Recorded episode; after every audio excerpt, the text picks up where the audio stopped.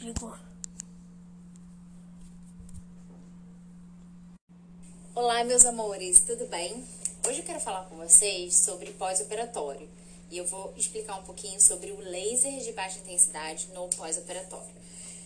É, vamos lá. É, a gente usa o laser de baixa intensidade para melhorar a cicatrização.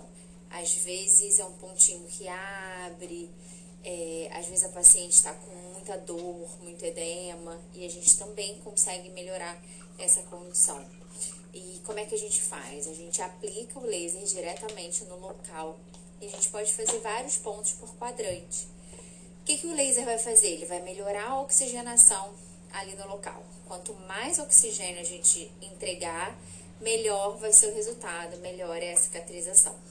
Então, a gente também consegue fazer o, o laser de baixa intensidade a nível sistêmico, onde a gente coloca uma pulseirinha aqui na artéria radial e a gente faz a emissão do laser vermelho diretamente na artéria, melhorando a oxigenação no corpo todo, fazendo com que essa cicatrização melhore mais ainda de dentro para fora.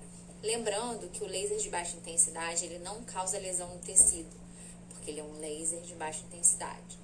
Então a gente não tem aumento de fibrose, aderência, porque a gente não causa a lesão, tá bom? Então, quem tiver dúvida, quem gostou do vídeo, manda aqui um joinha.